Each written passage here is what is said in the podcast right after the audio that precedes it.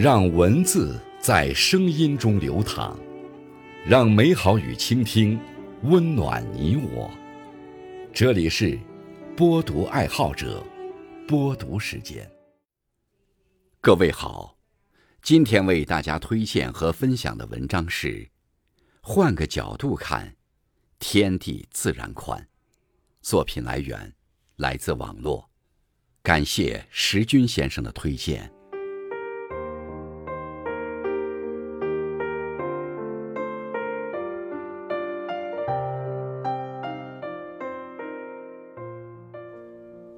换个长度看问题。如果遇到了暂时困住你的难题，不妨换个时间长度去思考一下。十年前，曾让你以为不得了的难事，现在看起来是否还那么难？是的，你会发现，那些曾经你以为很了不得的事，可能如今都变成了没有什么大不了的事。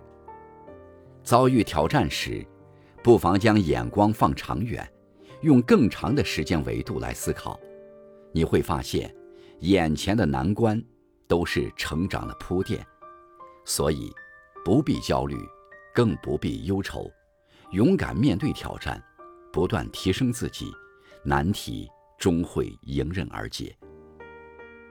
换个角度看问题，生活的道路并不总是笔直平坦的。路走不通的时候，绕行即可；大脑想不通时，换个思路试试。很多时候，一些看似无解的困局，换个角度，转个方向，也许就豁然开朗。如果撞了南墙，就掉头寻找别的方向；如果眼前的道路无法通行，也许转个弯就柳暗花明。思路决定出路，换个角度看，天地自然宽。换个心态看问题。天气总有风风雨雨，生活总有起起落落。我们不能改变天气，却可以左右自己的心情。我们不能预知未来，却可以调整自己的心态。